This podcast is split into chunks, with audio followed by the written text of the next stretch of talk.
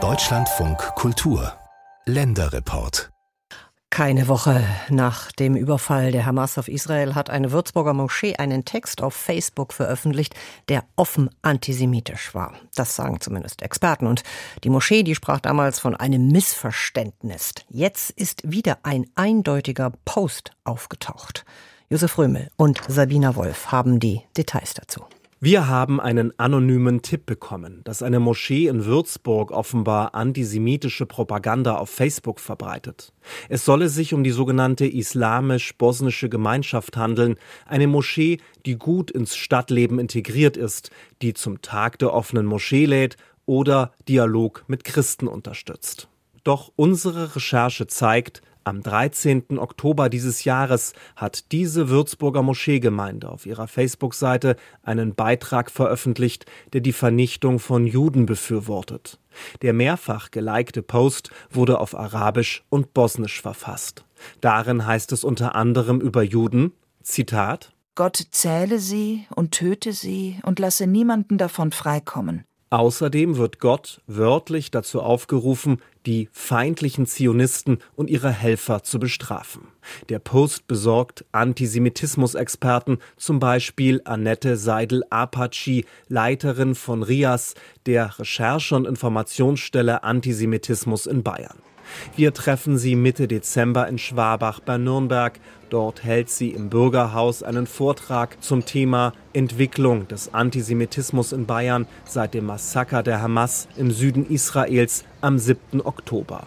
Über den Post der Moschee sagt Seidel Apache. Also ich bewerte das als ja, antisemitische Vernichtungsfantasien. Das heißt halt auch was für Juden in Bayern, die hier leben und ohnehin schon sich sehr viel Sorgen machen müssen, weil der Antisemitismus und die Angriffe, Übergriffe, Anfeindungen mit dem 7.10. massiv angestiegen sind. So hat sich die Zahl in Bayern im Vergleich zum Vorjahreszeitraum vom 7. Oktober bis zum 9. November nahezu verdreifacht auf 148 antisemitische Vorfälle. Der Pädagoge Burak Yilmaz, der die Bundesregierung bei Fragen zu Antisemitismus berät und 2018 für sein Engagement gegen Antisemitismus das Bundesverdienstkreuz erhalten hat, ist über das Posting der Moschee sehr schockiert. Es werde ein religiös begründetes jüdisches Feindbild markiert. Über dieses Feindbild werde versucht, muslimische Identität zu stiften. Der Grund, warum man Gott um Bestrafung bittet, der liegt darin, dass Gott halt eben die maximale Zerstörung anrichten kann und zwar so, dass nur noch Schutt und Asche übrig bleibt. Der bayerische Verfassungsschutz beobachtet die Würzburger Moschee nicht, kommentiert aber auf Anfrage das Posting. Da für die Vernichtung der Juden gebetet würde, enthalte der Post antisemitische Passagen. Midat Celic, Leiter der islamisch-bosnischen Gemeinschaft in Würzburg, erklärt uns auf Anfrage, dass der besagte Beitrag in keiner Weise antisemitisch gemeint sei.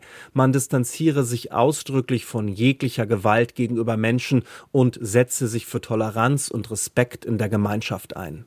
Unerwähnt bleibt, dass die Moschee den Post nach der Anfrage gelöscht hat. Die Islamische Gemeinschaft der Bosniaken in Deutschland, IGBD, verspricht allerdings eine Untersuchung. Zitat Wir gehen davon aus, dass der genannte Fall in Würzburg, den wir als Gemeinschaft selbstverständlich überprüfen werden und ein internes Verfahren zur Feststellung einer möglichen Verantwortlichkeit einführen werden, nur ein Einzelfall ist und daher nicht die Ansichten der IGBD oder unserer Mitglieder widerspiegelt. Wirklich nur ein Einzelfall? Fast zwei Wochen später werden wir auf der Facebook-Seite der Würzburger Moschee wiederfündig.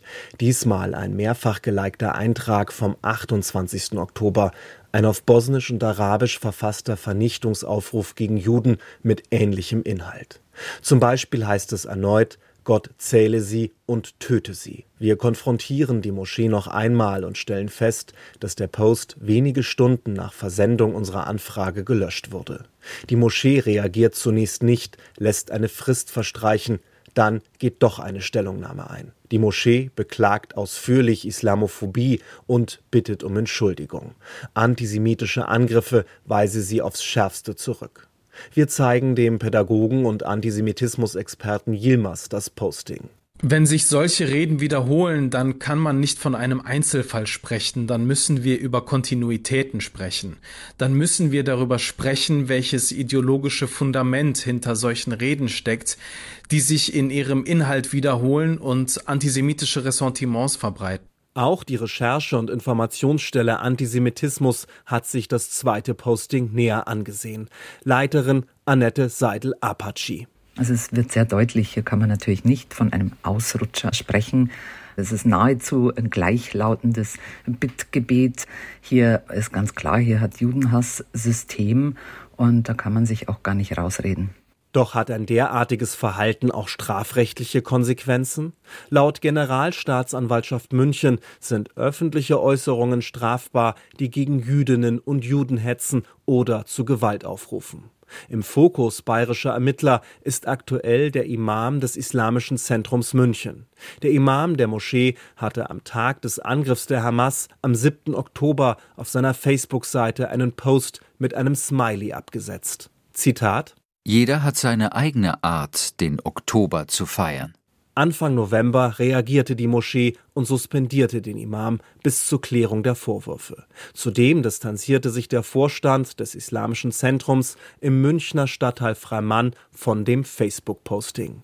Der Imam selbst sprach von einem Missverständnis. Er erklärte auf Facebook, dass er den Satz anders gemeint habe. Die Nachricht sei auf den 6. Oktober bezogen gewesen, ein Nationalfeiertag in Ägypten. Inzwischen hat die Moschee die Suspendierung des Imams aufgehoben, inklusive Erklärung auf der Website, dass die Moschee und der Imam jegliche Angriffe auf Zivilpersonen verurteilen. Doch gegen den Imam wird wegen des Postings ermittelt. Laut Generalstaatsanwaltschaft München besteht der Anfangsverdacht der Billigung von Straftaten. Ob der nachträgliche Erklärungsversuch den Imam vor Strafverfolgung schützt, bleibt abzuwarten.